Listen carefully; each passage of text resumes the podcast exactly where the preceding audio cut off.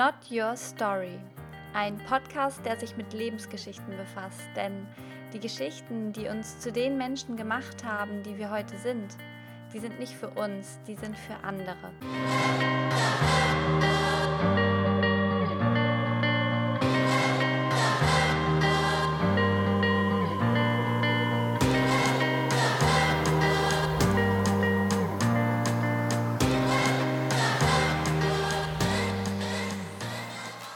Herzlich willkommen, wunderschön, dass du da bist zu dieser neuen Podcast-Folge. Ich bin aktuell leider ein bisschen erkältet, aber nichtsdestotrotz will ich heute unbedingt diese Folge aufnehmen, weil es einfach gerade so durch mich durchfließt.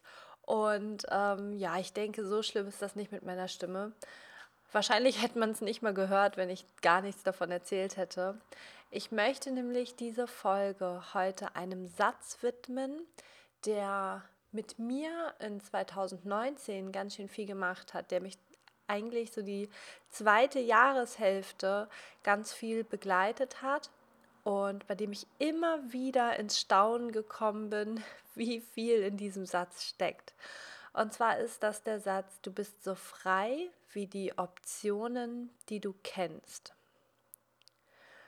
Und im ersten Moment, als ich den Satz das erste Mal gehört habe, da dachte ich so, ja, das ist sehr klug.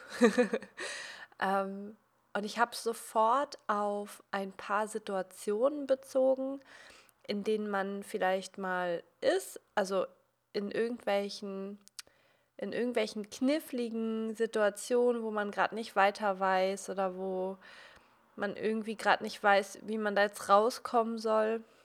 Und wenn man da die Option kennt, wenn man weiß, was für Optionen man hat, wenn man sich das klar macht, wenn man anfängt darüber nachzudenken, welche Optionen einem denn bleiben, dann schafft einem das natürlich Freiheit. Und ich muss dabei an eine Situation denken, eine ganz bestimmte. Und zwar war ich da mit meiner Zwillingsschwester. Wir waren in Österreich und wir waren ähm, mit einem VW-Bus in den Bergen unterwegs.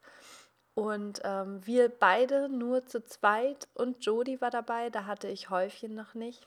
Und äh, wir sind da durch die Berge getourt und mit einmal ging der VW-Bus kaputt. Und ich konnte nicht mehr, also er fuhr noch, aber ich konnte nicht mehr in den ersten und in den zweiten Gang schalten. Nur noch in den dritten. Also dritter, vierter, fünfter ging. Und ihr könnt euch das in etwa vorstellen, mit einem VW-Bus in den Bergen. Und es waren wirklich hohe Berge in Österreich halt. Es waren die Alpen. Und dann mit einem VW-Bus, wo man nur noch im dritten Gang anfahren kann. Und die Kurven dort sind ja auch so kurvig, dass du da zwangsläufig runterbremsen musst, sonst fliegst du da raus. Das heißt, wir waren wirklich teilweise so langsam, dass ich im dritten Gang anfahren musste bei richtig krassen Steigungen. Und ab einer bestimmten Steigung hat es natürlich nicht mehr funktioniert und wir sind den Berg rückwärts runtergerollt und es war wirklich ganz, ganz grausam. Wir haben richtig Panik gekriegt, weil wir da auch mitten im Nirgendwo waren. Und wir waren schon auf einer extremen Höhe. Dort oben lag schon Schnee und wir waren auch so schlecht vorbereitet. Wir hatten kein Wasser mehr. Ähm, wir hatten kein Geld. Wir hatten nicht mal Decken dabei. Und es war richtig gruselig und es wurde langsam dunkel.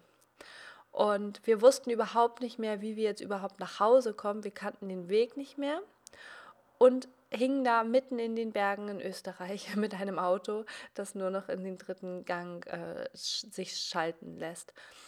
Und meine Schwester und ich sind wirklich kurz richtig in Panik geraten, weil wir echt dachten, scheiße, äh, wir hängen hier gleich fest. Bei jeder Kurve haben wir gehofft, dass ich nicht so abbremsen muss. Ähm, bei jeder Steigung haben wir gehofft, dass es nicht zu steil ist, dass ich bitte, bitte noch im dritten Gang es da hoch schaffe. Und äh, es war wirklich ein Zittern. Und dadurch, dass es schon so spät wurde, ähm, war natürlich auch keiner mehr da unterwegs. Und ähm, ja, es war wirklich gruselig. Und irgendwann wir waren richtig in Panik dann und dachten so, was machen wir jetzt, wenn wir jetzt hier stecken bleiben und es ist so kalt und wir haben hier nichts mehr und wir müssen dann hier übernachten und ähm, ganz furchtbar. Und irgendwann habe ich dann gesagt, so stopp, wir brauchen jetzt einen Plan. Wir, wir müssen jetzt, das habe ich so nicht gesagt, aber das steckte dahinter. Wir müssen die Optionen jetzt kennen, die wir hier haben. Wir müssen wissen, welche Möglichkeiten wir haben. Was kann uns denn im schlimmsten Fall erwarten? Was wäre das Worst-Case-Szenario? Wir hatten noch ein bisschen Handy-Akku, das heißt, äh, wir hätten im Notfall, wenn wir gemerkt hätten, okay, die, den nächsten Berg kommen wir nicht mehr hoch, das schaffen wir nicht im dritten Gang, und zurück geht es auch nicht mehr. Und es wird jetzt dunkel und es liegt, liegt Schnee und es ist eiskalt. Ähm, dann hätten wir eben den Abschleppdienst gerufen. So klar, wie hätten wir ihm jetzt, wie hätten wir ihm jetzt erklärt, wo wir sind?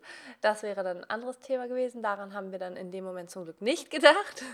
Aber allein einmal kurz durchzugehen, welche Möglichkeiten haben wir? Was ist das Worst-Case-Szenario und was können wir dann tun?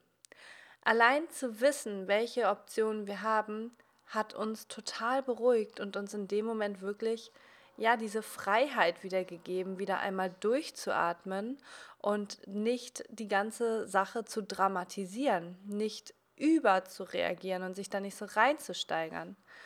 Und ähm, das Ende vom Lied war, dass wir es bis zu dem Berg geschafft haben, wo unser Ferienhaus ähm, auf, also unser Ferienhaus stand weiter oben auf dem Berg und wir haben es wenigstens bis unten ran an den Berg geschafft. Und da haben uns dann unsere Freunde damals ähm, einfach abgeholt, die sich dann einfach den Wagen von unseren Nachbarn geliehen haben Genau, und äh, uns dann unten eingesammelt haben. Und nächsten Tag haben wir den Wagen in die Werkstatt gebracht und alles war gut. Also ähm, letztendlich war es überhaupt gar nicht so dramatisch, wie wir uns in dem Moment ausgemalt haben und wie wir uns gefühlt haben. Und der Punkt, wo wir gesagt haben, stopp, jetzt müssen wir uns erstmal darüber im Klaren werden, was passieren kann und welche Möglichkeiten wir haben, das war der Moment, wo wir es geschafft haben, uns zu sammeln und, und klar zu werden und uns nicht da so reinzusteigern. Ja, und diese Szenarien waren es, an die ich als allererstes gedacht habe, als ich diesen Satz gehört habe, du bist so frei wie die Optionen, die du kennst. Und je länger ich darüber nachdachte, desto mehr wurde mir klar, warte mal, da steckt so viel mehr noch dahinter. Es ist nicht nur in der Situation, in der gerade irgendetwas passiert, wo du, wo du einfach Struktur und Ordnung brauchst und wo du deine Möglichkeiten kennen musst, um dich von diesem ganzen Drama zu befreien, sondern es ist zum Beispiel auch, sich bewusst zu machen, welche Glaubenssätze habe ich eigentlich? In welchem System lebe ich eigentlich? Warum tue ich eigentlich die Dinge, die ich tue? Und das klingt jetzt für den einen oder anderen vielleicht so ein bisschen abgehoben oder so ein bisschen extrem spacig oder keine Ahnung, keine Ahnung, wie das für manche klingt, aber ich befasse mich in letzter Zeit immer mehr mit diesen Fragen, warum ist das eigentlich alles so, wie es ist? Wie kann es sein, dass wir für 10 Euro die Stunde arbeiten gehen oder für 15 Euro die Stunde? Wie kann es sein, dass wir unsere Lebenszeit so billig verschenken? Wie kann es sein, dass wir Dinge tun, die wir nicht mögen und dass wir diese Dinge tagtäglich tun? Wie kann es sein, dass man immer wieder Sätze hört wie, das geht so nicht oder das kannst du nicht machen. Es gibt so viele Dinge, die so fest verankert sind in unseren Köpfen, egal ob es von unseren Familien kommt oder unserem Umfeld, ob es die Kultur ist, die sind so fest verankert, dass wir sie nicht einmal mehr wahrnehmen.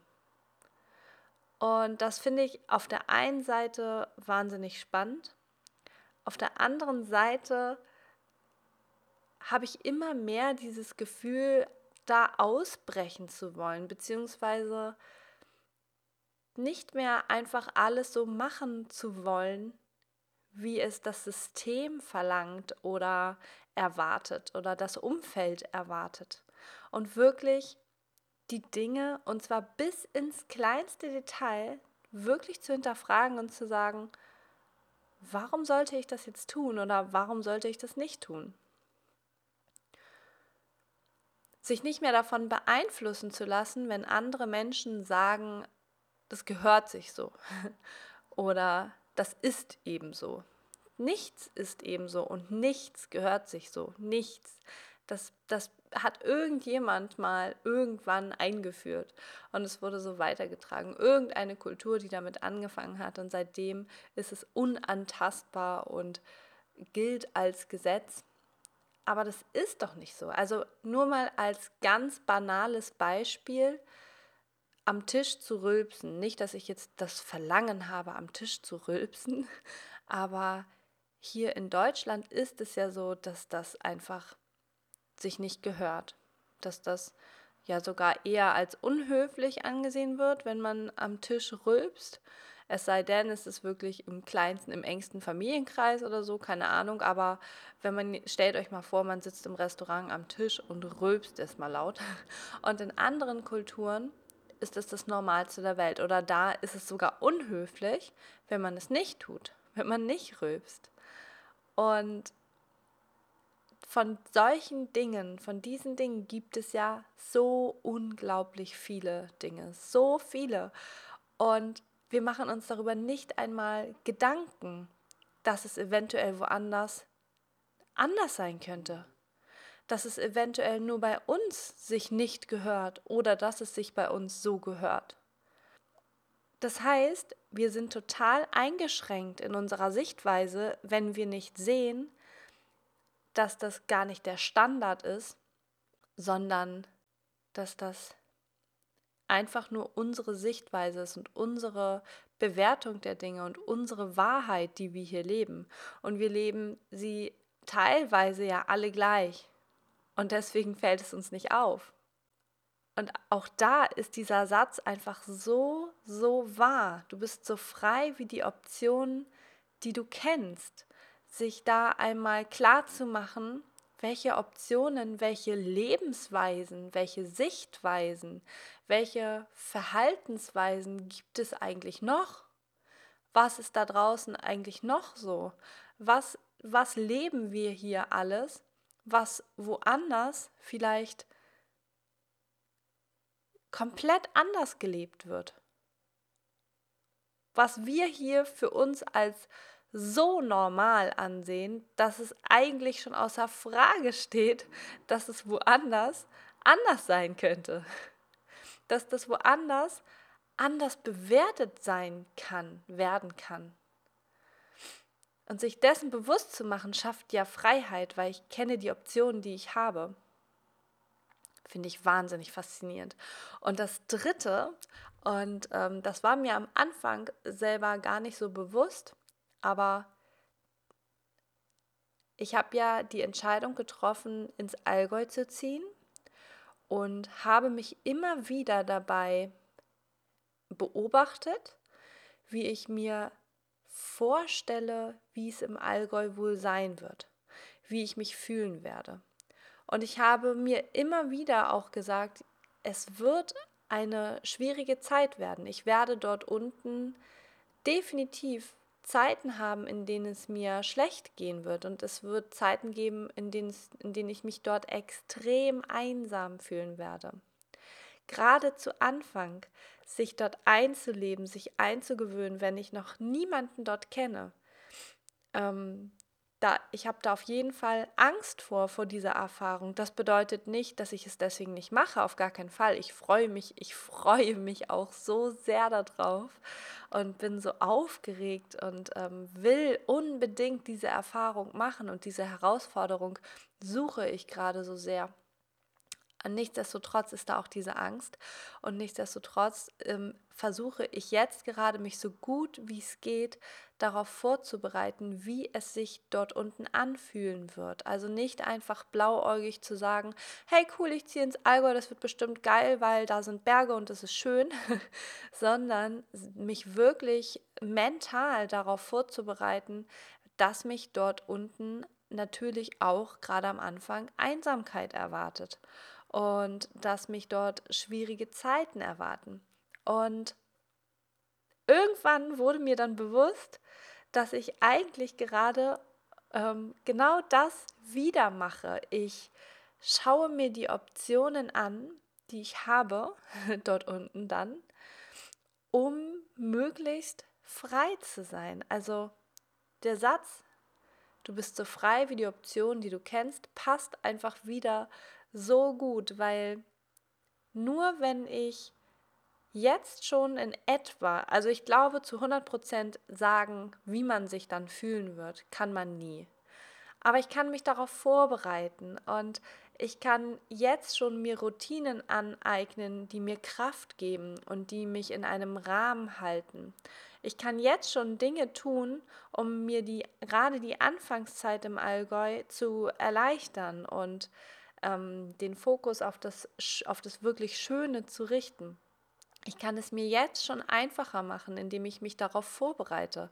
Denn man sagt ja so schön, der härteste Schlag ist der, den du nicht kommen siehst. Und genau das ist, glaube ich, in den meisten Situationen das Problem, dass wir uns viel zu selten darauf vorbereiten, dass wir uns viel zu selten wirklich damit auseinandersetzen mit der Frage, wie werde ich mich fühlen? Man fragt sich Dinge wie, ähm, finde ich dort ein, unten einen Job? Finde ich dort unten eine Wohnung? Wie wird das wohl mit den Hunden? Wie werde ich da wohl Leute kennenlernen? Das sind alles Dinge, auf die kann man sich vorbereiten und das sind auch Dinge, daran denken die allermeisten. Das sind die Dinge, da, darüber machen sich die meisten Menschen sofort Sorgen. Also es ist so das Erste, was ich immer höre, wenn ich gefragt werde wegen des Allgäus, und hast du schon einen Job und hast du schon eine Wohnung? Das sind so, natürlich, das sind ja auch wahnsinnig wichtige Dinge. Aber die Frage, ähm, wie wirst du dich da unten fühlen? Also an mich gerichtet, ähm, von mir an mich. Wie werde ich mich da unten fühlen? Was könnte eventuell auf mich zukommen und wie kann ich mich bestmöglich darauf vorbereiten. Und das gilt jetzt natürlich nicht nur für mich und das Allgäu, sondern für jeden, der sich in irgendeine neue Situation schmeißt, in irgendein neues Abenteuer, irgendeine Herausforderung macht, ein neuer Job oder was weiß ich, ähm, sich einfach zu fragen, wie werde ich mich wohl in dieser Situation fühlen? Was wird da auf mich zukommen und was kann ich, also allein das zu erkennen, was, was könnte auf mich zukommen, vom äh, gefühlstechnisch, welche Gefühle könnten da sein, allein diese, sich das bewusst zu machen, das kann schon Freiheit schaffen, also vorbereitet zu sein. Aber dann noch einen Schritt weiter zu gehen und sich zu fragen, was kann ich vielleicht heute schon tun, um mich darauf vor, besser noch vorzubereiten, um quasi schon im Training zu sein, um bestmöglich vorbereitet zu sein. Und bei mir ist es zum Beispiel, ich habe wirklich immer ein großes Problem damit, Leute, Menschen kennenzulernen. Also wenn ich erstmal Menschen kennengelernt habe, dann habe ich überhaupt kein Problem, auch wirklich ähm, tiefe Verbindungen zu, aufzubauen und ähm, ja, finde das super schön, aber dieses erste Aufeinandertreffen, das ist für mich irgendwie, ich weiß nicht, wo da in der Vergangenheit bei mir mal irgendwas schiefgelaufen ist, aber ich habe es echt negativ verknüpft und deswegen bedeutet es für mich immer Stress. Und deswegen muss ich mich wirklich förmlich immer zwingen, mich mit neuen Menschen, also unbekannten, fremden Menschen zu konfrontieren. Und es ist es wirklich immer für mich eine riesengroße Herausforderung. Und ich muss sagen, ich habe das in den letzten Monaten ganz schön vernachlässigt, einfach weil hier ja nicht ähm, nicht die Notwendigkeit ist. Ich habe hier meine Freunde, ich habe hier meine Familie und ich muss hier nicht unbedingt neue Leute kennenlernen, also habe ich es mir ganz schön bequem gemacht. Und das ist etwas, wo ich jetzt sage, wenn ich ins Allgäu ziehe, dann werde ich damit so hart konfrontiert werden. Wenn ich da nicht einsam sterben möchte, dann muss ich rausgehen und ich muss neue Leute kennenlernen. Und ich weiß, dass mich das im Allgäu extrem stressen wird, ähm, wenn ich dort niemanden habe und dass ich so schnell wie möglich auf jeden Fall dort Bezugspersonen finden möchte, vertraute Personen, mit denen man sich austauschen kann und dass das etwas ist, was ich wo ich jetzt schon trainieren kann. Das heißt, ich kann hier, wo ich noch in meiner Komfortzone bin, also in, meinem, in meiner Heimat mit meiner Familie und meinen Freunden und meinen Bezugspersonen. Ähm, hier kann ich mich jetzt schon darin trainieren und mich hier schon mit, diesem, mit dieser Angst konfrontieren, immer und immer wieder neue Menschen kennenzulernen. Und dadurch, dass ich mich hier jetzt schon darin trainiere, weiß ich, wird es mir im Allgäu dann auch leichter fallen. Und ich kann hier schon jetzt daran arbeiten, endlich diesen Glaubenssatz aufzulösen, diesen Glaubenssatz dass, oder diese negative Verknüpfung. Das heißt, ich bereite mich hier schon darauf vor, was mich im Allgäu erwarten wird. Und das hat jetzt überhaupt gar nichts damit zu tun, dass ich irgendetwas dramatisiere oder dass ich sage, oh mein Gott, ich werde dort so einsam sein und ich habe so eine Angst davor und so. Das ist überhaupt nicht so. Also es, ist, es steckt gar kein Drama da drin, sondern ich, ich checke einfach wirklich nur die Optionen ab oder die Möglichkeiten, wie ich mich dort unten fühlen kann und was mich eventuell erwartet. Und das eben auch auf emotionaler Ebene. Ja, und das sind so diese drei, ähm, diese drei Rubriken, sage ich jetzt mal, oder verschiedenen Situationen, wo mir dieser Satz immer wieder begegnet ist und natürlich auch in ganz vielen anderen Situationen, die aber dann ähnlich waren oder einfach nur in abgewandelter Form. Und immer wieder musste ich an diesen Satz denken, du bist so frei wie die Optionen, die du kennst. Und fand es wahnsinnig faszinierend, wie viel in diesem Satz steckt, ähm, wie, wie er so oft anwendbar ist und wie viel Wahrheit einfach da drin steckt. Und ja, es war mir gerade einfach ein riesengroßes Bedürfnis, das mal mit dir zu teilen. Und ich würde mich wahnsinnig freuen, wenn du einfach mal mir erzählen würdest, was das, ob, ob du diesen Satz schon kanntest und ähm, ob der Satz mit dir genauso viel macht, ob du dich auch in manchen Situationen darin wiederfindest. Und genau, Lass mir einfach gerne ein Feedback da. Ähm, ich habe jetzt auch eine neue Instagram-Seite. Und zwar findet man die unter Lea Rahimi ohne Punkt dazwischen oder sonst irgendwas. Und da geht es wirklich nur noch um Inspiration. Es geht nicht mehr um Hundefotografie, weil ich ja die Hundefotografie ähm, nicht aufgeben möchte, aber sie soll nicht mehr im Fokus stehen bei mir, sondern ähm, ja, bei mir soll einfach Selbstfindung, ähm, Lebendigkeit, all das soll im Fokus stehen. Und ich liebe es zu schreiben und ich liebe es, solche Sachen hier aufzunehmen und mit dir zu teilen. Und genau, wenn du da Lust zu hast, ein bisschen mehr da, davon ähm, noch zu, zu lesen, dann ähm, freue ich mich, wenn du auf meine Instagram-Seite kommst und mir ein Like da lässt. Und ähm, ja, ich wünsche dir jetzt noch einen wunderschönen Tag, einen wunderschönen Abend, wo auch immer ich dich gerade erwischt habe. Und ähm, bis zur nächsten Podcast-Folge. Mach's gut.